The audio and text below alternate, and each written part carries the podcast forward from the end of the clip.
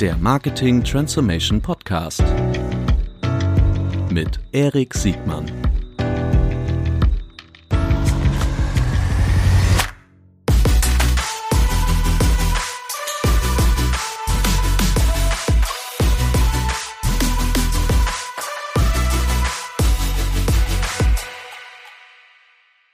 Herzlich willkommen zu einer neuen Folge des Marketing Transformation Podcasts. Heute mit einem großartigen Gast und vor allen Dingen auch einem großartigen Thema. Es geht um Everdrop, das Unternehmen, was ausgezogen ist, um FMCG auf eine neue Stufe zu bringen und zwar mit nachhaltigen Produkten und vielen, viel mehr. Herzlich willkommen, lieber David. Hi, servus, Erik. Moin David. Die, ich freue mich sehr, dass du hier bist. Äh, wir haben uns in diesem Sommer äh, kennengelernt, der Sommer, der jetzt so langsam zu Ende geht. Äh, und ich war ganz fasziniert von eurer Unternehmensgeschichte. Ich kannte die ehrlich gesagt nur so über einen Ticker. Ich habe euch mal im Regal gesehen, über Gründerszene etc. Aber erst in dem Gespräch auf der K5 damals habe ich verstanden, was da wirklich alles dahinter steckt. Deshalb freue ich mich sehr, dass du heute dabei bist, äh, weil es sind ja so aus meiner Sicht zwei Themengebiete. Wie kann man FMCG im digitalen neu denken und wie kann man eigentlich mit nachhaltigen Produkten wirklich substanzielles Wachstum generieren? Äh, und im Grunde fordert ihr ja die ganz Großen der Marketingwelt heraus.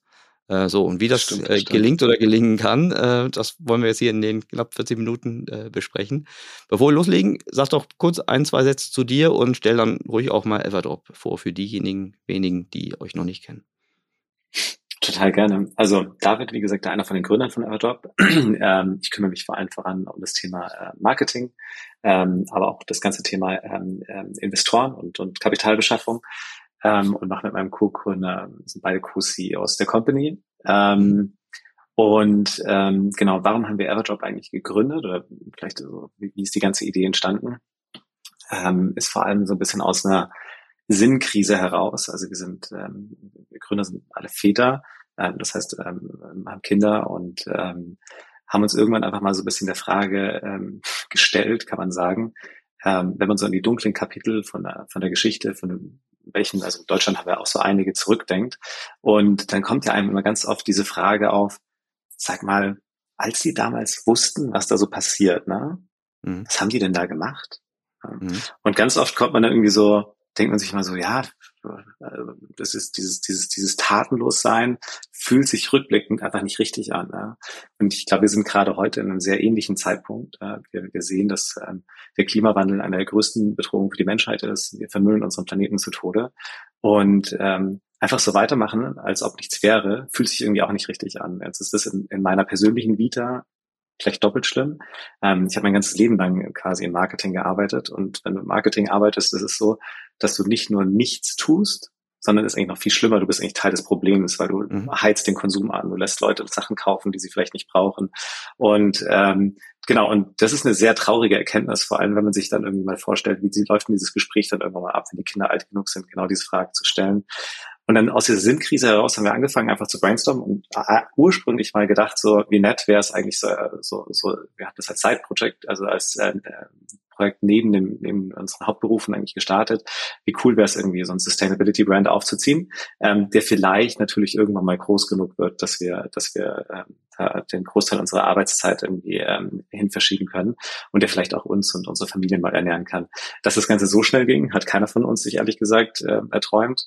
Und ähm, genau, und das ist auch ehrlich gesagt Haushaltsprodukte geworden sind, das war uns am Anfang auch nicht klar. Also wir haben echt viele, viele Ideen gebrainstormt.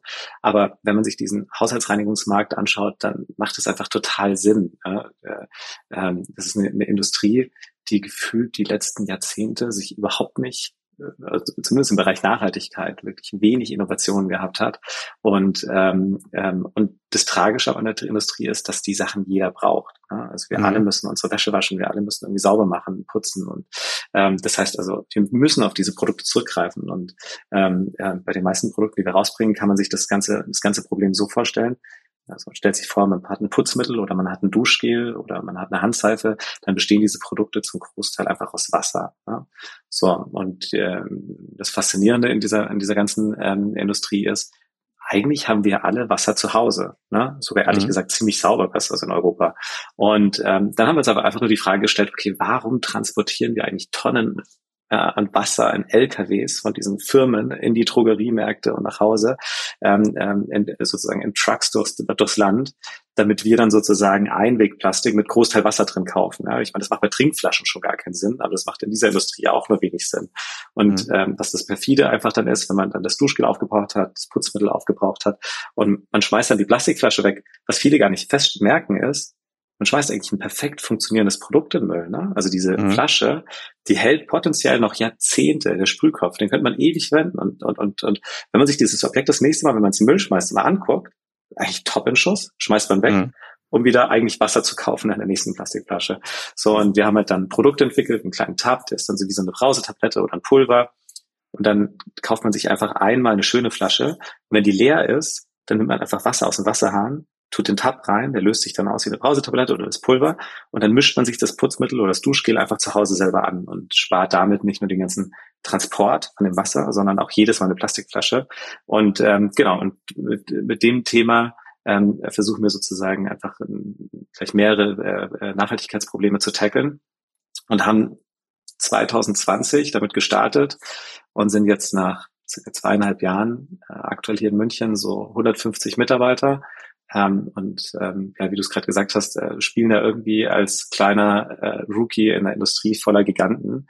Ähm, aber bis jetzt scheint es gut anzukommen, ähm, was ja auch ein ganz gutes Signal für uns als Menschheit ist, dass die Menschen bereit sind, ihr Nutzerverhalten anzupassen, ähm, wenn es dazu beiträgt, dass wir vielleicht, ähm, was unsere Klimabilanz angeht oder unseren Plastikkonsum angeht, eine Verbesserung beizuführen.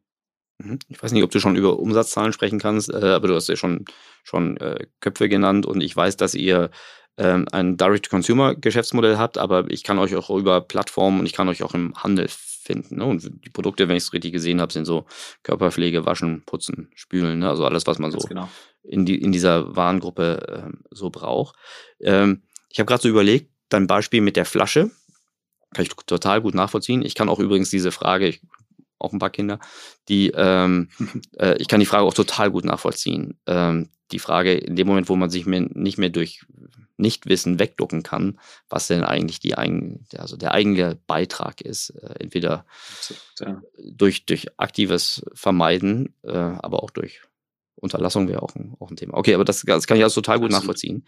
Diese, diese Flasche, ist das nicht auch ein Relikt aus dem aus der, aus der Welt, die ja heute immer noch existiert, dass ich am Point of Sale eine, eine Entscheidung treffe. Und vermutlich ist auch mal eine Preisbereitschaft, unterstelle ich jetzt mal für ein Shampoo, äh, keine Ahnung, was kostet ein Shampoo, drei Euro etwas äh, im mittleren Bereich auszugeben versus ein Tab, oder? Ist das nicht auch ein, äh, so, so eine Entstehungsgeschichte von FMCG, dass Verpackung ein großer Teil der Kaufentscheidung ist?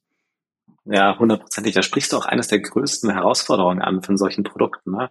Ähm, mhm. also das siehst du komplett richtig, ähm, dass du über die Größe nicht nur natürlich einen Werttreiber hast, also dass die Leute mhm. sagen, oh wow, da kriege ich was Großes zu einem kleinen Preis, mhm.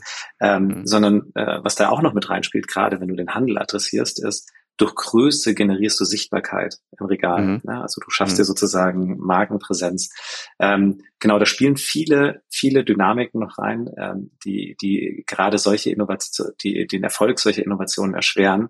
Und deswegen ist es ja eigentlich umso wichtiger, dass die Menschen so ein bisschen durch Aufklärung ähm, das, das Bewusstsein steigern und dann vielleicht, also das wäre der Wunsch, irgendwann in dieses Regal gucken und dann sehen, was es eigentlich ist Tonnen von Plastikmüll mit Wasser ja, und sich mhm. überlegen, muss das jetzt sein? Ja, und dann vielleicht irgendwie zur Alternative greifen. Aber das erfordert eben, das ist eine, größten, eine, eine der größten Herausforderungen für uns. Ähm, und kriegen auch viel Gegenwehr Mhm. Ich werde die, ich, das verstehe ich. Ich werde die, also das mit der Gegenwehr interessiert mich gleich, bevor wir da hinkommen. Ich werde dich später nochmal irgendwer nach, nach Zahlen, Daten, Fakten fragen, die du uns nennen darfst.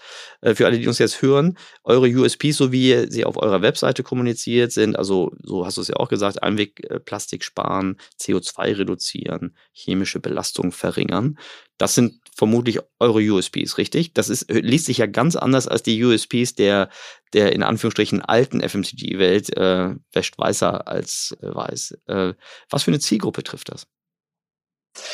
Ja, also man würde jetzt am Anfang erstmal vermuten, dass man sagt, okay, dann, dann adressiert man die Zielgruppe der LOHAs. Ja, also das ist mhm. sozusagen dieses Akronym für Lifestyle of Health and Sustainability. Also Menschen, die sich gerade vor allem um das Thema Nachhaltigkeit und Gesundheit ähm, ähm, äh, mit ihrem Lifestyle zirkeln. Ähm, wir haben bei der Positionierung von Everdrop äh, damals uns ganz bewusst ähm, ähm, trotzdem dazu entschieden, dass wir den Massenmarkt oder den breiten Teil ähm, der Bevölkerung adressieren wollen. Warum? Weil, wenn man sich mal anguckt, dass Menschen, die sich mit dem Thema Nachhaltigkeit auseinandersetzen, ähm, und da gibt es ja schon eine unfassbar tolle Nachhaltigkeitscommunity, ne? Mhm. Ähm, die, die stehen meistens schon ziemlich gut da. Ja? So, und ähm, was viele dann einfach machen, ist launchen noch einen Öko-Brand, ja, der auch mhm. dann sozusagen diesen typischen Öko-Look hat. Ne? Die haben sehr mhm. eigen, eigene ähm, Designsprache, die sich sozusagen, mit der sich die Konsumenten verstehen, ah, okay, das ist ein Produkt, das ist, organisch. das, das ist mein Kosmos. Ja. Und ähm, und wir haben uns aber gedacht, so, hm, okay, das heißt, dann würde man jetzt, wenn man das Produkt auch in, für diese Community extra gestalten würde und, und positionieren wollen würde, dann geht man einfach in einen Verdrängungskampf äh, mit Menschen, die schon sehr nachhaltig leben. Und, und was man auch an Everdrop und an einer Marke sieht, ist, wir haben mit all dem, was wir tun, versuchen wir sozusagen eher das Thema Lifestyle und Massenmarkttauglichkeit zu tackeln, um genau eine Aufgabe zu bewältigen. Und zwar, was wir brauchen als Gesellschaft, ist ja dass wir einen großen Wandel schaffen, ne? also mit dem großen Teil der Bevölkerung eine Anpassung am Konsum- und Nutzerverhalten. Ne? Und das ist ja sozusagen nicht einmal, okay, getan, fertig, sondern das bedarf ja jede Industrie, jedes Nutzerverhalten. Also in allen Bereichen müssen wir sozusagen konsequent adaptieren, um ähm, ähm, unsere Klimaziele zu erreichen. Und ähm, so, und das ist ein, das ist ein Prozess und wir glauben, dass, und da so sind wir dran gegangen, dass wir eben eher ähm, unsere Zeit dafür investieren wollen, wie schaffen wir Leute für Nachhaltigkeit zu begeistern, die das nicht schon jeden Tag machen. Ja? Mhm. Und ähm, deswegen sind trotzdem die USPs genauso gewählt, als ob wir mhm. LOAS adressieren. Aber alles andere in der Kommunikation wirst du sehen, dass wir eher sehr, sehr äh, massenmarkttauglicher arbeiten als, ja. äh, als die anderen klassischen Nachhaltigkeitsbrands. Ja, guter Punkt. Also wenn ich das so für mich übersetze, dann heißt das, du wirst nicht den Frosch, das ist die einzige, die mir einfällt, so im, im Putzmittelbereich, du wirst nicht den, äh, den, den Froschkunden wegnehmen, sondern du wirst den, so wie mich, den unreflektierten Nivea-Konsumenten dazu bringen, dass er, dass er Europrodukte. Wäre das eine faire Übersetzung? Also, also sagen wir es mal so, eine faire Übersetzung, ja. Ähm, ähm, ich glaube sozusagen, auch wenn ich jetzt äh, unseren Mitbewerber Frosch irgendwie ähm, sehe, ähm, ich könnte mir auch vorstellen, ich meine, die, die, die sind definitiv ähm, ähm, in, in vielen Bereichen ähm, deutlich ökologischer unterwegs als der, der, die, die Massenmarktprodukte.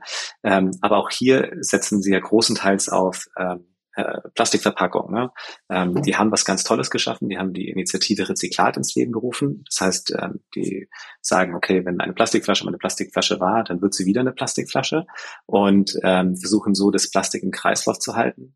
Ähm, was unser Ansatz aber ist, was auch wirklich gut ist, ne? Mhm. was unser Ansatz ist, warum denn das Plastik im Kreislauf halten, wenn du die Flasche einfach immer wieder verwenden kannst. Ne? Wenn man mhm. sich die Nachhaltigkeitspyramide anschaut, dann ist ja das Wiederverwenden tendenziell immer noch besser. Das kann man sich auch selbst vorstellen. Ne? Wie viel von Plastik wird wirklich recycelt? Dann muss es rumtransportiert werden, aufbereitet werden, zerhäckselt werden, wieder aufgeschmelzen werden. Also die ganze Bilanz hinter den ähm, Kreis, Plastik- und Kreislaufhalten zu einer Plastikflasche einfach wiederverwenden ist ja sehr, sehr obvious. Nee, wir würden gerne Menschen dafür sensibilisieren, dass die Massen an Einwegplastik, die wir produzieren, und das ist ganz egal, was sie jetzt im Moment kaufen, ähm, ähm, zu hinterfragen und sich zu überlegen, mhm. hey, gibt es da nicht bessere Alternativen? Und äh, das kann tatsächlich auch der Froschkunde sein, das kann aber auch der Nivea-Kunde sein. Also es sind alle Menschen, die im Moment eigentlich Lust haben, da ähm, ähm, ähm an den Konsum was anzupassen.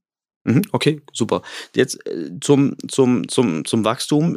Ihr macht ein Direct-to-Consumer-Geschäftsmodell. Ich habe so gesehen, man kann bei euch auch ein Abo abschließen, also die ganze Klaviatur vom Schnupperpaket bis zum, bis zum Abo und zur Einmaltransaktion kann ich bei euch alles machen, also über Plattform. Äh, kannst du uns sagen, wie das Verhältnis zwischen äh, das, was ich Direct-to-Consumer nennen würde, und, und Handelspartnergeschäft ist? Ja, also in, in, in, in genauen Prozentzahlen nicht, aber ich kann dir sagen, dass also der Großteil und also wirklich der, der allergrößte Teil ist Direct to Consumer. Okay. Das heißt, und das, überlass es dem das, Kunden. wir eigentlich schon, ja. Genau, also wir überlassen es dem Kunden, wo er uns kaufen möchte. Also wir sind da tendenziell, mhm. ähm, haben wir letztes Jahr 2021 angefangen, uns dann so um eine Omnichannel-Brand ähm, ähm, zu, zu ja, transformieren. Das ist sozusagen der digitale, mhm. die, die, nee, die andere Transformation zu deinem Geschäft. Also, mhm. ähm, und ähm, ähm, und haben gesagt, okay, ähm, wir wollen den Kunden da erreichen, wo er am liebsten unterwegs ist. Aber wir kommen natürlich aus dem, aus dem D2C-Bereich. Das heißt, da haben wir, ähm, ähm, äh, da sind wir gewachsen. Da, da haben wir auch, eigentlich gesagt, den Großteil unserer Expertise. Und ähm, ähm, und nach wie vor ist das auch sozusagen so der größte, der größte äh, Umsatztreiber in unserem Geschäftsmodell. Mhm. Okay, verstehe ich. Ich nehme auch mal an, dass ihr nicht die Marktantrittsstrategie habt, die ein äh, irgendwie ein Multinational Brand hat, der jetzt irgendwie eine Ökolinie platziert. Die können sich vermutlich ja auch nicht nur riesen Media-Budgets, sondern auch Listungsmöglichkeiten erkaufen. Lass mich raten, ihr seid ja vermutlich anders vorgegangen. Ne? ja, total. Also ja, also wir hatten, wir hatten fairerweise, ne, und das, das war das, was ich eingangs auch gesagt habe, wir haben ja Everdrop als, als, als Side-Business gestartet. Ne? Mhm. Das heißt, wir haben das aus unserem eigenen Geld finanziert, ähm, alles vorfinanziert und so weiter und so fort. Das kann man sich vorstellen, dass unsere privaten Hosentaschen-Pockets, ja, äh, Hosentaschenöhren natürlich mhm. in keinster Weise vergleichbar sind, wenn so mhm. ein Multibillion-Dollar-Konzern eine Marke einführt. Ja? Mhm. Ähm, und dann muss man auch sagen, wenn du als neue Marke zum Beispiel so wie jetzt in den Handel reingehen wollen würdest, dann hast du es ja auch wirklich nicht leicht. Ne? Also mhm. weil der Handel sagt natürlich so, pff, okay, dich kennt keiner. Ich glaube nicht daran, dass das sich dreht. Ähm, das heißt, die Einstiegsbarriere ist auch sehr, sehr groß. Und äh, was wir gemacht haben, ist, wir sind dann einfach über Paid Social und über Social Media und über Digitalkanäle D2C ähm, ähm, ähm, in den Markt eingedrungen. Und das war ehrlich gesagt unser Window of Opportunity, weil ähm, du kannst dir vorstellen, da war halt einfach keiner von den FMCGs irgendwie unterwegs. Ähm, ich glaube, bis wir da waren, haben auch, hat auch uns jeder irgendwie als Feedback gegeben, David, vergiss mhm. es, Putzmittel übers Internet zu verkaufen, ja, oder über Facebook oder Instagram. Das wird nicht funktionieren. Und ähm, ja, und ich meine, der Vorteil ist halt einfach, wenn du wenn du wenn du wenn du es halt als kleine Organisation machst, dann kannst du es halt einfach ausprobieren. Und ähm, ähm, von daher war dieser Kanal einfach sehr, sehr lange Zeit, hatten wir den komplett für uns alleine.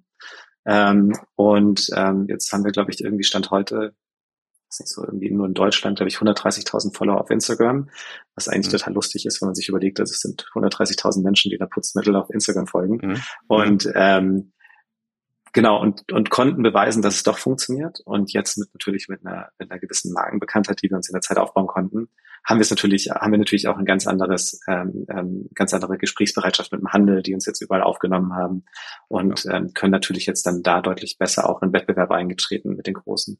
Klar. Und ganz nebenbei, ich weiß gar nicht, ob wir schon drüber gesprochen haben, aber ihr habt ja auch eine erwachsene Finanzierungsrunde gemacht. Ne? Also mittlerweile müsst ihr jetzt zum Glück nicht nur aus eurem eigenen Hustle eure, eure, Taschen, eure Taschen umdrehen, sondern äh, ihr habt ja namhafte Investoren an Bord äh, über mehrere Runden, die euch die Treue halten und euch auch noch ein bisschen. Das ist richtig das äh, trockene das Pulver für die für die Marktentwicklung bereitstellen. Das, ist, so. das war eigentlich ehrlich gesagt so der größte, der größte, der größte, der größte Schritt für uns, sich dann irgendwann endlich mal ein Gehalt auszahlen zu dürfen und solche mhm. Sachen äh, war schon und und Mitarbeiter äh, für gewisse Bereiche einstellen zu dürfen. Das war der größte, der größte Hebel, ja.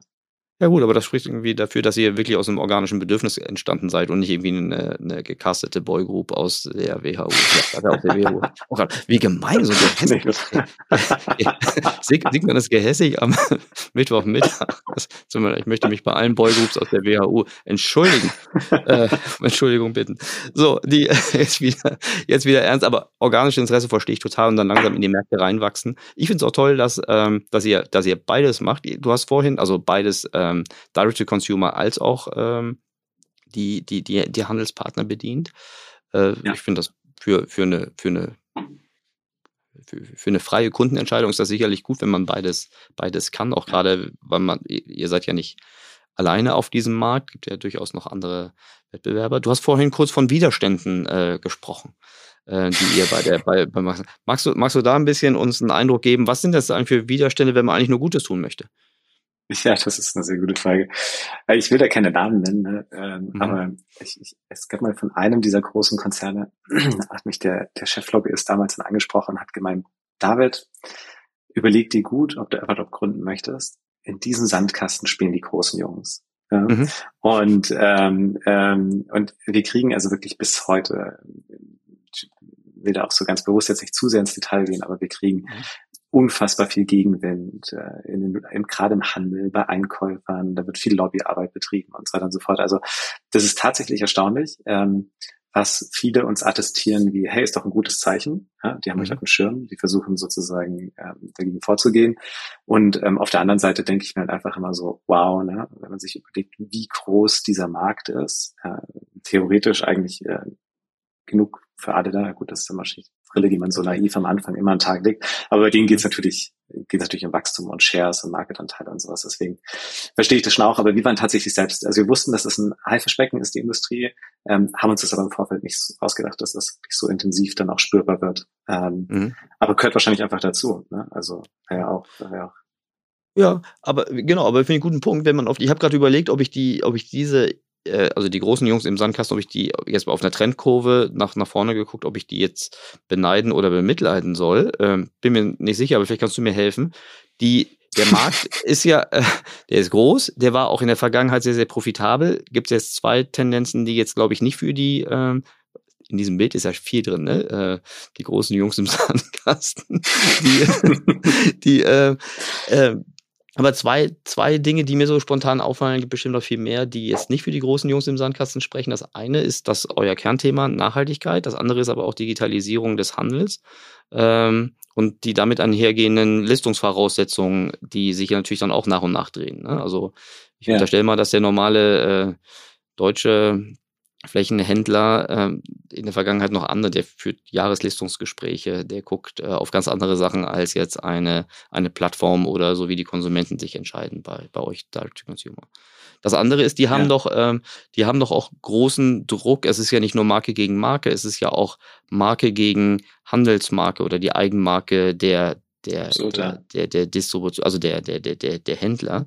Ähm, ist das für euch auch eine Gefahr oder ist es leichter, ein 0815 Shampoo durch eine Eigenmarke zu ersetzen, als ein, ein Nachhaltigkeitskonzept ernsthaft nach, nachzubauen? Nee, also tatsächlich, ähm, ich glaube, den Druck, den kriegen alle ab. Ne? Und das ist ja auch, also ich glaube, ähm, gibt ja auch schon ähm, äh, Drogeristen, die die Tabs zum Beispiel ins Angebot genommen haben, relativ mhm. schnell.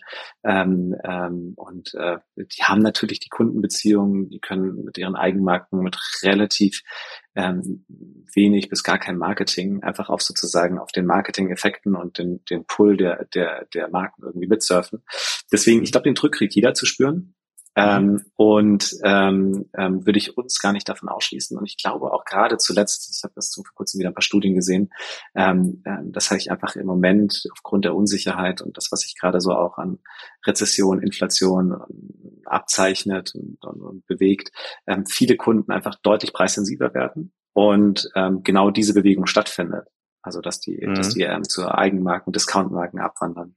Ähm, also von daher ist das was, glaube ich, das jeden Marken Hersteller äh, tangiert, auch uns, auch wenn wir mhm. gerade erst ganz am Anfang stehen, aber definitiv. Ähm, und ähm, sind am Ende natürlich die ganz normalen Dynamiken, die jeder Markt mit sich mitbringt, ne? Angebot, Nachfrage, Preis. Ähm, da wird es immer welche geben, die sozusagen versuchen, Preisführerschaft ähm, ähm, durch, durch äh, aggressive Preisführerschaft ähm, äh, ähm, mit zu profitieren.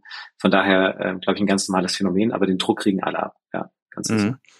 Was jetzt noch keiner richtig gelöst hat, also also du kennst dich da dramatisch besser aus, also ich kenne mich da gar nicht aus, ähm, ist wirklich ein echtes, nachhaltiges, also im Sinne, im wirtschaftlich nachhaltiges Direct-to-Consumer-Geschäft aufzubauen. Ähm, das war früher wurde auch viel, wie du schon gesagt hast, viel Gewicht für, für wenig verhältnismäßig Wert dann transportiert und die Warenkörbe sehr schweren Mono-Warenkorb jetzt nur mit Racket Bandgießer oder, oder äh, Henkel-Produkten ja. äh, unterstelle ich mal, mal zu machen. Ja. Ähm, seid ihr da besser aufgestellt und ist das, ist das wirklich verteidigbar? Also, was, was ich euch jetzt nicht wünschen würde, ist, dass ja. ihr diesen Markt entwickelt, ähm, zwei, drei Jahre lang und irgendwann das im Mainstream angekommen ist und dann im Grunde diejenigen, die Distribution haben, eine Eigenmarke bauen oder nachbauen und diejenigen, die auf der Plattform stattfinden, halt ein Direct-to-Consumer-Produkt für, für noch weniger Marge irgendwie äh, äh, ja. kaufen. Wie, wie sichert ihr euch dagegen ab? Ich glaube, dagegen kann man sich gar nicht absichern, weil das ist tatsächlich ähm, äh, wahrscheinlich so die Dynamik, die es ja in jeder Industrie gibt. Ne? Und ähm, mhm. von daher, ähm, und ich glaube auch, das hat ja auch ganz oft einfach seine Daseinsberechtigung. Ich glaube, das muss man mhm. ja auch ähm, ähm, fairerweise sagen. Was da ähm, natürlich dem gegenübersteht, wo wir viel investieren, ist natürlich das Thema Marke. Also ich mhm. glaube, wie jeder Markenhersteller ist es schon so, dass du über das Thema Marke ähm, ähm, viel Vertrauen und Loyalität bekommst, die andere mhm. vielleicht an der Stelle dann nur über den Preis nicht bekommen.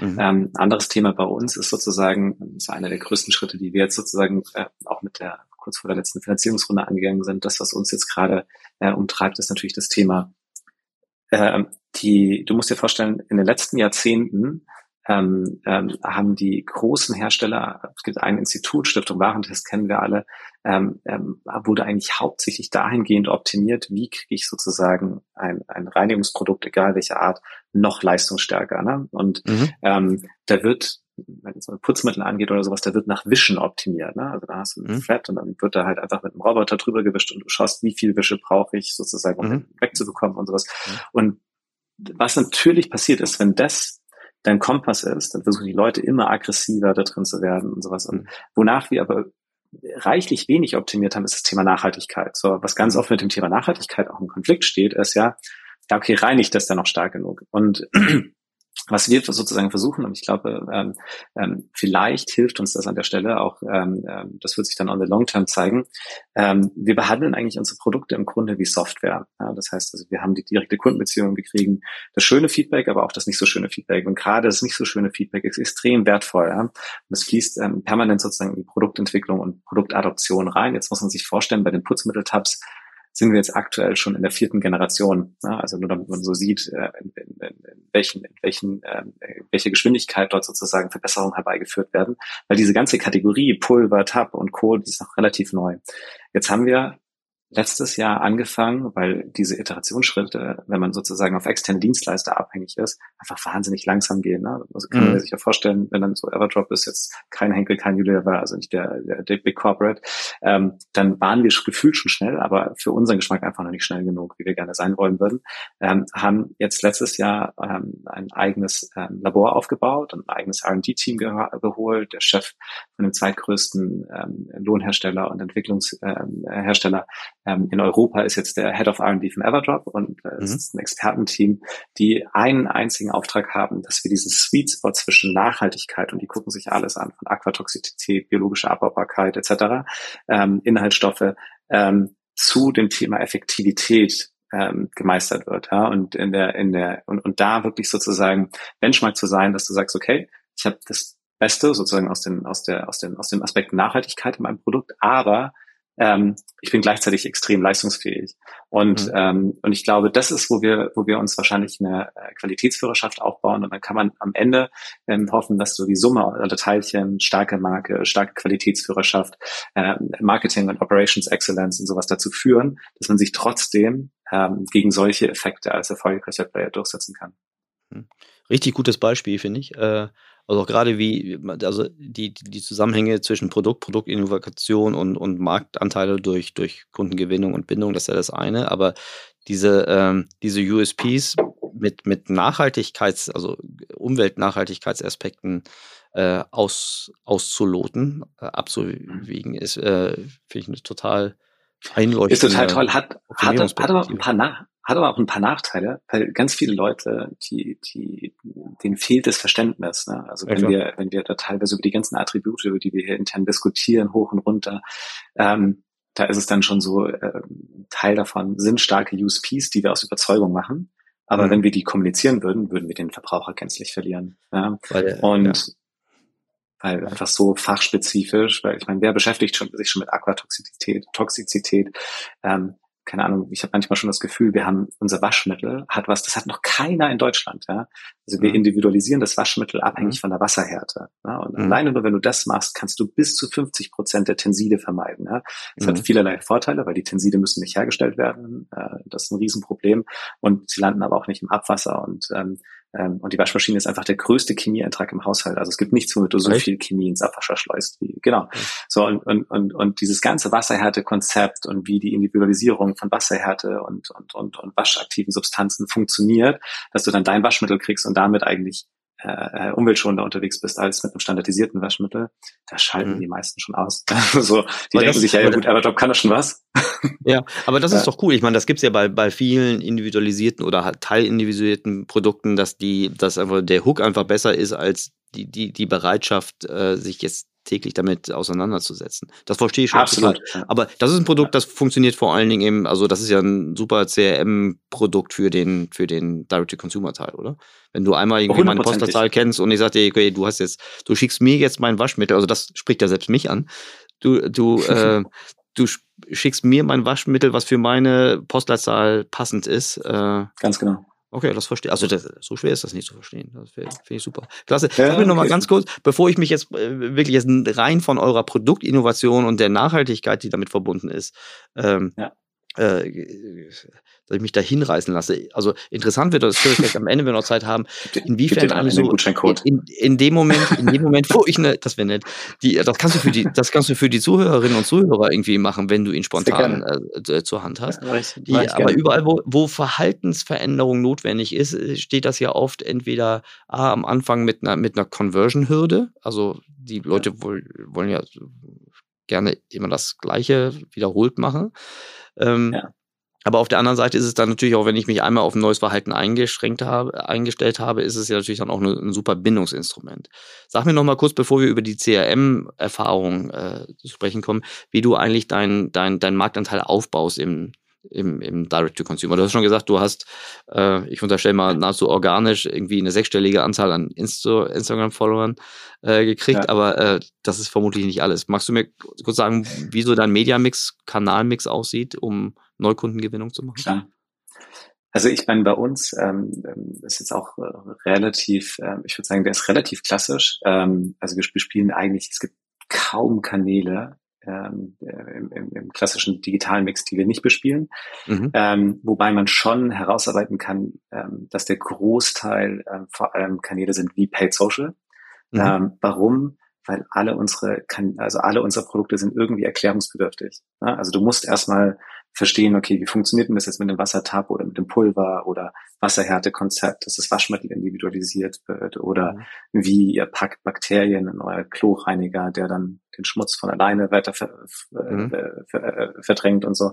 Ähm, das heißt also, jedes dieser Produkte musst du erstmal verstehen, warum und was es so eigentlich so besonders macht. Und, ähm, und, und ähm, deswegen sind die Kanäle für uns natürlich dominierend, weil wir den größten Aufklärungsteil darüber leisten können.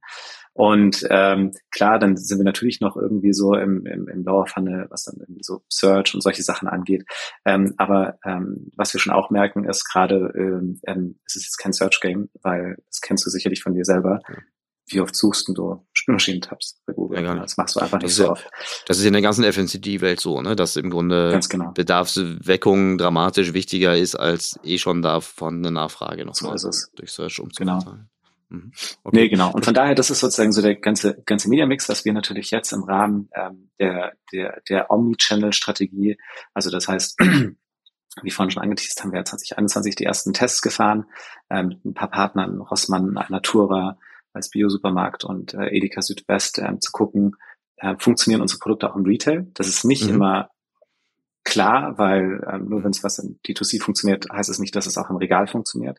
Mhm. Haben dort ein Jahr lang äh, Erfahrung gesammelt, haben da auch ein Jahr lang jetzt erstmal Erfahrung sammeln müssen intern, weil mhm. dann das ist ja auch so dein Thema Transformation. Das heißt es auch rückwärts, wenn du auf einmal ein Omnichannel-Brand wirst, dann musst du auf einmal deine gesamte Organisation umbauen. Also mhm. es ist sozusagen was ganz anderes als eine D2C-Company zu führen und du hast, äh, und es betrifft, betrifft wirklich jedes Department, also von Customer Support über Sales, über Produkt Operations, Marketing. Also es gibt kein einziges Department, was nicht davon betroffen ist, dass du auf einmal ähm, auch im, im, im stationären Handel vertreten bist. Das heißt, wir mussten einmal die Erfahrung sammeln, wie verhält sich das, wie verhält sich, verhält sich das Produkt im Regal, dann wie verhalten wir uns als Operations, also als Organisation, wie müssen wir unsere Prozesse anpassen?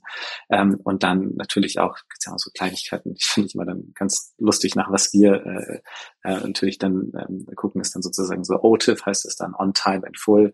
Ähm, die Händler haben da gerade, wenn du dann bei den Großen mitspielst, einfach äh, wahnsinnig ähm, ähm strenge äh, Auflagen an, an, an, dein, an deine Operations und so weiter und so fort. Und dann fangen auf einmal so ganz neue KPIs an zu wirken in einer Organisation und das musst du erst erstmal abbilden. Ja, gerade so als, als, als junge Organisation, die, die, wie gesagt, wir sind ja erst seit äh, noch nicht mal drei Jahren irgendwie auf dem Markt ähm, und dann auf einmal schon schon so einen Prozess durchlaufen mit den Finanzierungsrunden. Gleichzeitig internationalisieren wir und genau, und, äh, das war ähm, ähm, für uns eine der größten Herausforderungen und dadurch hat sich auch ein bisschen der Marketingmix angepasst, dass wir natürlich geguckt haben, okay, wenn wir jetzt nochmal andere Dynamiken haben, dass wir am Regal funktionieren müssen, haben wir natürlich uns Channels angeschaut, wie TV, Out of Home, ähm, ähm, Promotions und ähm, müssen dann auch tatsächlich einfach Marketing und Marketing-KPIs nochmal neu lernen ja, und mhm. ähm, Channel Expertise erlangen. Und ähm, ich würde vorstellen, also ich, ich glaube, ähm, das ist sozusagen so, was den Marketing-Mix angeht, wie er sich auch zuletzt verändert hat. Ja, also dass auch viel mehr ähm, ähm, Mass-Market oder Brand-Awareness-Channels dazugekommen sind. Ähm, und ähm, genau, das ist so, dass, dass wie wir die Marke aufgebaut haben. Mass Market, Brand Awareness, das, das klingt, das klingt ja so auch nach Out of Home, nach TV. Ähm, Ganz genau. Okay. Genau. Die, jetzt ist ja. ich, auch weil ich die Frage jetzt äh, schon am Anfang stellen wollte, sagen wir nochmal, in welcher Umsatz- oder Spending-Größenordnung seid ihr denn unterwegs? Sag doch mal. Also, also sagen wir es mal so, äh, äh, wir reden grundsätzlich nicht über Zahlen, aber ich glaube so ein Spektrum achtstellig und ob du uns jetzt wieder mhm. in der Mitte, oben oder unten anordnest, das mhm. äh, überlasse ich jetzt mit der Total Fantasie. Ich wollte nur sagen, nicht, dass jetzt irgendwie der, der, äh, die geneigte Zuhörerinnen und Zuhörer dann irgendwie denken, Gott, die sind jetzt wirklich so start-upig, dass es einfach keine Rolle spielt. Ähm, ihr seid ja eine, also ihr habt eine dreistellig Köpfe, die ihr äh, bezahlt. Ja. Äh, ja. Und äh, ihr seid ein Player ja auf mehreren Kanälen. Macht ihr eigentlich nur Deutschland oder macht ihr noch andere Märkte? Nee, genau. Wir haben ähm, äh, mit Deutschland und Österreich sind wir gestartet ähm, und dann haben mhm. wir sukzessive ähm, ähm, äh, drei weitere Länder aufgegleist. Das ist äh, erst äh, Schweiz gewesen, logischerweise mhm. hat man die geringste Sprachbarriere, mhm. ähm, und dann ähm, Italien und Frankreich im Moment. Ähm, wollten auch schon ähm, UK machen, aber äh, der Brexit macht ja gerade ein bisschen, äh, macht ja gerade das ganze Thema Operations ein bisschen mhm. komplexer und mit, mit, mehr Unsicherheiten behaftet. Ähm, genau, und ähm, das sind die fünf Länder, wo wir im Moment aktiv sind und andere gucken wir an und mhm. evaluieren gerade immer noch wann wir, hm. welche Chronologie wo noch hingehen. Also ich habe verstanden, so alles, was ähm, Storytelling, also alles, was Upper Funnel Marketing ist, bis, bis zur höchsten Stufe des, der, der Brand ähm, und den Awareness-Faktoren. Wie sieht es denn auf der CRM-Seite aus? Du hast, mhm. ähm, also gerade wenn du direct, der Traum eines jeden Direct-to-Consumer-Geschäftsmodells ist ja, dass die, dass das Folgekaufverhalten danach mit möglichst wenig Kosten in Verbindung steht. Habt ihr diesen Traum wahrgemacht? Also ähm, wenn du CRM meinst, dann würde ich sagen, ähm, also wenn du mit meinst, ob CRM bei uns funktioniert, ja, total. Ähm, ähm, die Kategorie per se bringt ja eh schon mit, ähm, das wissen ja auch alle, äh, wenn du, du kaufst dir so ein Waschmittel nicht einfach irgendwie einmal, ja, sondern in der mhm. Regel entscheidest du dich halt für ein Produkt und dann zeichnet sich diese Kategorie von einer sehr hohen Loyalität aus. Also mhm. ähm, das ist was, ähm, was glaube ich, ähm, ähm, man auch ganz einfach an sich selber beobachten kann. Ne? Einmal habe ich mich für ein Waschmittel entschieden, dann greife ich sehr wahrscheinlich immer wieder dahin, genau das gleiche mit Spülmaschinentabs oder Spüli, Duschgel. Das ist einfach, ähm, der, die Wechselbereitschaft ist zwar vorhanden, aber sie ist meistens nicht sehr groß. So und folglich hat das CRM-Team, ich will jetzt nicht sagen bei uns leicht, ja, aber ja. ähm, natürlich, äh, wenn sich die Leute einmal für Evertalk entscheiden, dann ähm, merken wir schon, dass die äh, extrem loyal sind und ähm, was auch sehr schön ist, sich einfach ähm, äh, für dem Rest der Produktfamilie äh, sukzessive öffnen. Und mhm. das wäre natürlich so, äh, wäre natürlich so der Traum, wenn wir, wenn wir sozusagen ähm, ähm, einfach mehr und mehr, wir haben, wir haben irgendwann am Anfang dieses Bild aufgemalt. Vielleicht kennst du das zu Hause auch, wenn du mal deinen Putzschrank aufmachst, ja, mhm. dann siehst du ja zwei Faktoren. Auf der einen Seite siehst du Unordnung. ich sehe oh, okay, dann siehst du drei Faktoren. Stimmt. Ja, okay, ist übrigens auch ein sehr, sehr, sehr wichtiger Faktor. Genau, du siehst ja. Unordnung, du siehst Plastik ohne Ende. Ja, ja stimmt. Und meistens on top zu diesem ganzen Plastik ist es auch noch eine echt ästhetische Folter. Also es sieht wirklich aus wie Kraut und Rüben. Ne? So und ähm, voll. So, also hässlich, Plastik, Unordnung und äh, wir können das alles drei lösen. Ja, also mhm. es sieht dann einfach schöner aus. Du hast nur noch so mhm. kleine Tabs, ähm, äh, da steht nicht irgendwie so viel Gewusel, die Flaschen sehen toll aus. Ähm, und ähm, ähm, von daher ähm, glaube ich, wenn du das einmal erlebt hast und einmal sozusagen für dich zu Hause, wir kriegen auch Leute, äh, ich kann mir gut vorstellen, dass wir mittelfristig auch die Putzschränke obsolet machen, weil wir ganz mhm. viel Feedback bekommen, hey, endlich muss ich die Flasche nicht mehr mhm. verstauen, sondern ich habe ja. den Küchenreiniger einfach mhm. neben dem Herd stehen, weil die Flasche so hübsch ist. Und dann ziehe ich den einfach raus, sprühe kurz drauf, stelle wieder hin und kann wischen. Ich meine, obvious, ne? Also dann, wenn auch unsere Waschmittelboxen sehen ja auch toll aus. Die stehen auch ganz oft eher so ein bisschen fast schon als Designobjekt irgendwo mit dem schönen Holzdosierer und sowas. Das heißt, also wir tun natürlich äh, viel dafür, dass, dass, dass wir äh, diesen, diese Industrie auch mit einem gewissen Lifestyle ausstatten. Mhm. Und ähm, das führt dazu, ja, das ist eigentlich eine ganz neue Vision, die ich, glaube ich, jetzt gerade erst hier in deinem Podcast entwickelt habe. Wir machen den Putzschrank obsolet. Ja. Das kann man auch, das kann man auch rechnen. Ne? Ich meine, du lebst jetzt in München, da ist der durchschnittliche Quadratmeter Mietpreis irgendwie 20 Euro. Das heißt, du kannst pro Monat alles, du, du, kannst, du kannst schon ein, wenn du, wenn du einen halben Quadratmeter äh, obsolet machst, kannst du 10 Euro reinvestieren äh, in, in gescheite Sachen okay. durch die optimale Nutzung deines, deines Putzschranks. Verstehe ich. Erik. Neues Geschäftsmodell aufgehört. Ja, also, also ich verstehe, ich verstehe, dass die Warengruppe selbst ähm, eine hohe, eine hohe ähm, Nutzungstreue hat, dass man nicht so schnell wechselt. Ja. Also ja. Also, und dass du okay. auch ähm, interessanterweise durch die Geschichte auch eine hohe Bereitschaft hast, weitere Produktkategorien auszuprobieren. Und ist, damit hast du eigentlich so einen Zweitreiber. Entschuldigung, aber genau. das, das ist doch vermutlich, weil, weil äh, äh, meine Erfahrung ist, dass die, ähm, oder die Beobachtung ist, dass Beauty und, und, und, und, wie nennt man die andere Gruppe, also was Push, Putz und Wäsch. Körperpflege und Haushaltsreinigung, ja. Genau, dass das zwar bei den, in, in den Holdings zusammengeht, aber dass die Brands dann doch meistens, äh, also fast immer ganz, ganz getrennt gef gef geführt werden, oder? Das ist, das ist sehr richtig. Also das ist auch was, was, was, was uns aufgefallen ist, was ähm, scheinbar besonders ist. Wir hatten, wir haben auch ein paar Business Angels, die haben mal bei Procter Gamble gearbeitet und da mhm. haben sie uns auch gesagt, hey, die alte P&G-Lehre ist eigentlich sozusagen, du baust eine Marke für eine Kategorie auf. Ne? Also entweder mhm. du bist ein Waschmittel und dann bist du ein Waschmittelbuster, ja, machst mhm. aber nicht noch Spülmaschinentabs. Also dass der weiße mhm. Riese jetzt auch noch Spülmaschinentabs anbietet, mhm. sozusagen geht mhm. bei dem Nutzer nicht in den Kopf rein. Ja? Macht ja auch irgendwie ähm, Sinn. Mhm. Ähm, irgendwie uns ist, wir sind natürlich am Anfang ein bisschen naiver rangegangen, haben einfach gesagt, so nee, äh, warum nicht, ja, und haben das mhm. dann einfach noch rausgebracht und ähm, funktioniert trotzdem. Ähm, mhm. Die Fra Frage, die man natürlich trotzdem auch wir natürlich hoch und runter diskutieren, ist, ähm, wie weit kannst du eine Marke dehnen? Ja, in welche Kategorien mhm. kannst du noch reingehen? Wie weit nicht und sowas? Jetzt haben natürlich auch die Körperpflege bei uns viel mit Reinigung zu tun, Körperreinigung mhm. mhm. und sowas das heißt also, der verbinden, verbindenden Attribute Nachhaltigkeit, Design und im weitesten Sinne auch ein bisschen Reinigung tragen das schon, glaube ich, sind das schon zuträglich. Ähm, aber wahrscheinlich wird es auch ein, wird es auch ein, ähm, ähm, wie soll ich mal sagen, Grenze haben. Wobei auch Apple bringt jetzt ein Auto raus, ne? Also who, knows? Stimmt. Ja, ja, ja so. stimmt. Wenn man sich an Apple orientiert, ist klar. Sonst, aber es haben auch viele noch nicht. So, viele haben auch eine Marke, die nicht so stark ist wie Apple. Aber äh, das stimmt, ja. Äh, verstehe ich. Aber okay, das, ich verstehe, dass dieses, dieses, das Dach des nachhaltigen Ansatzes und der, der und des glaubwürdigen nachhaltigen Ansatzes, dass das äh, trägt. Wenn ich jetzt raten müsste, würde ich sagen, in fünf bis zehn Jahren habt ihr habt ihr auch äh, Mark, dedizierte Marken für, für jede Subwarengruppe. Aber hey, ich bin ja nicht der Experte hier, aber aus einer Konsumentensicht würde ich das so sagen. Die, ähm, Kann sein, ne? Mit, mit Blick auf die Zeit, ich hätte noch 100 Fragen an dich, äh, aber vielleicht müssen wir das einfach mal, mal, mal fortsetzen.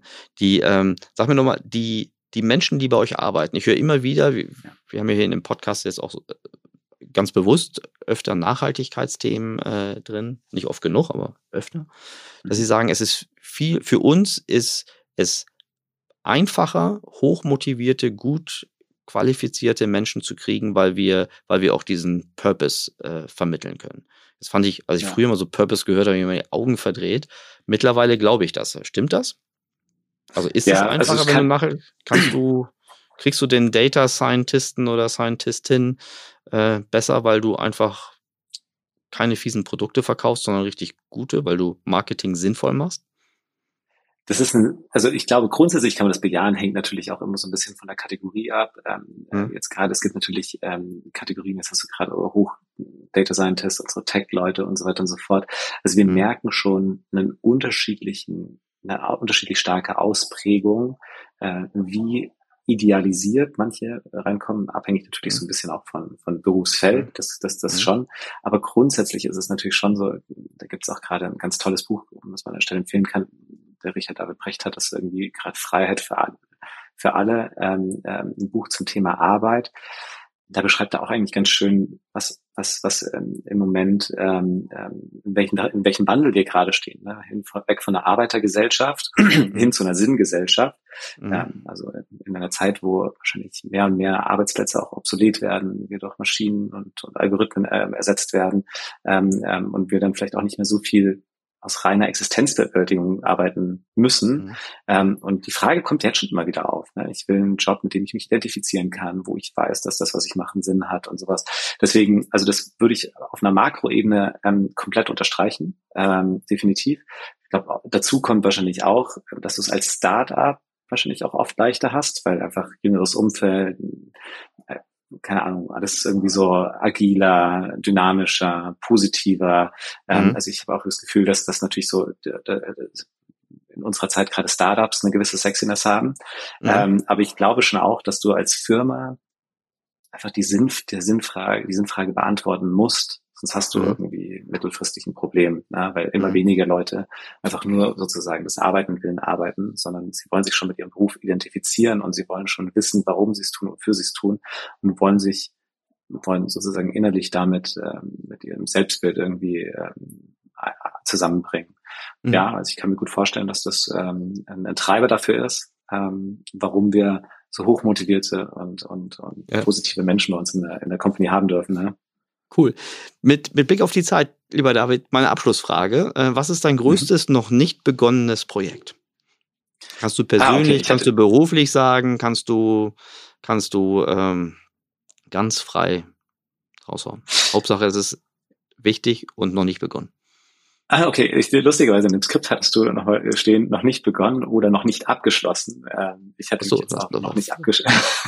ich hoffe, das ist okay, ich Ja, klar. Kannst du das so machen. Das also noch, noch nicht abgeschlossen ist definitiv dieses ganze Thema ähm, Transformations- und Omnichannel. Ich glaube, das ist was, was uns mhm. am allermeisten gerade im Moment bewegt, top of mind, mhm.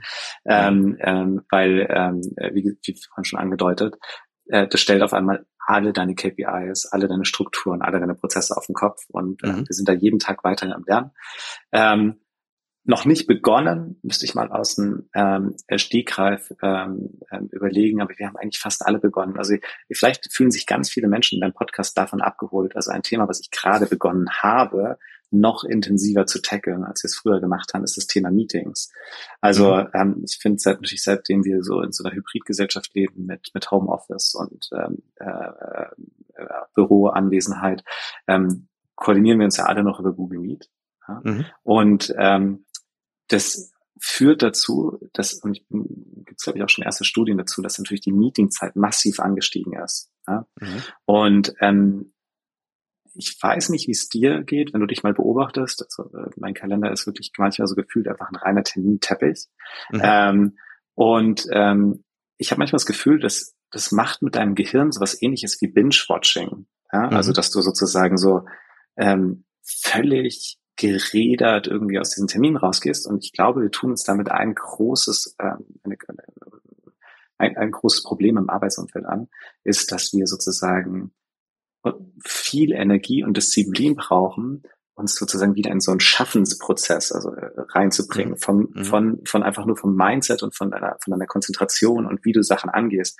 Also nicht mehr einfach nur sozusagen reaktiv in Meetings sein oder meins moderieren oder da, sondern, und ich glaube, Meetingzeit grundsätzlich zu analysieren, zu optimieren, Meetingstrukturen ähm, äh, zu schaffen, die ähm, ein deutlich effizienteres Zusammenkommen ermöglichen ähm, ähm, und gleichzeitig aber auch zu überlegen, wie geht man mit Produktivitätszeitfenstern und Meetingzeiten um und sowas. Das ist was, da werde ich mich jetzt die nächsten Monate auf jeden Fall reinnörden, weil ich glaube, mhm. da hätten sämtliche Organisationen da draußen gerade ein Riesenpotenzial an ihre Produktivitätsschraube zu mhm. drehen.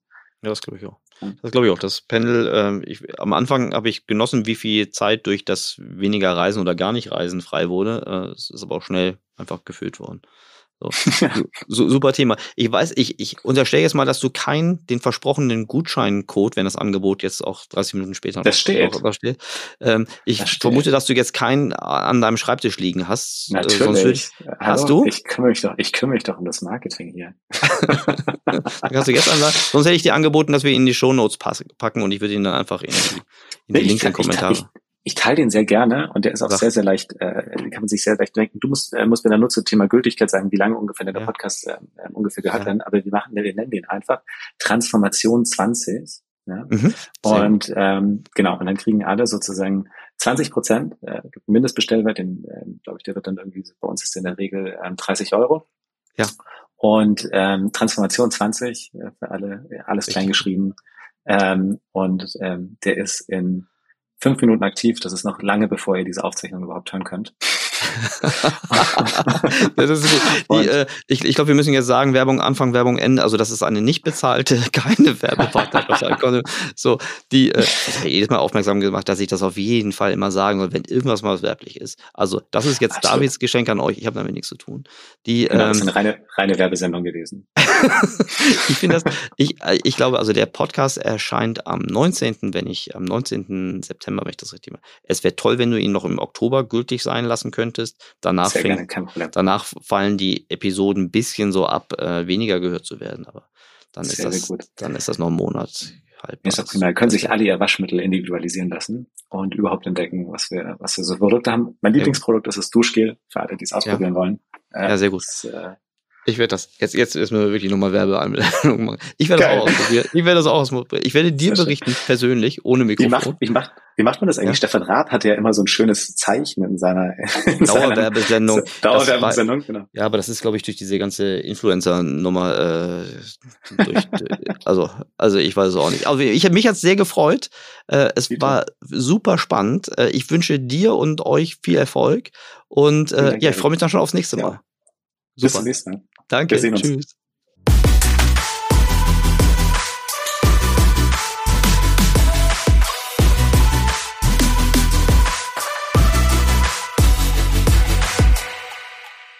Dieser Podcast wird produziert von Podstars bei OMR.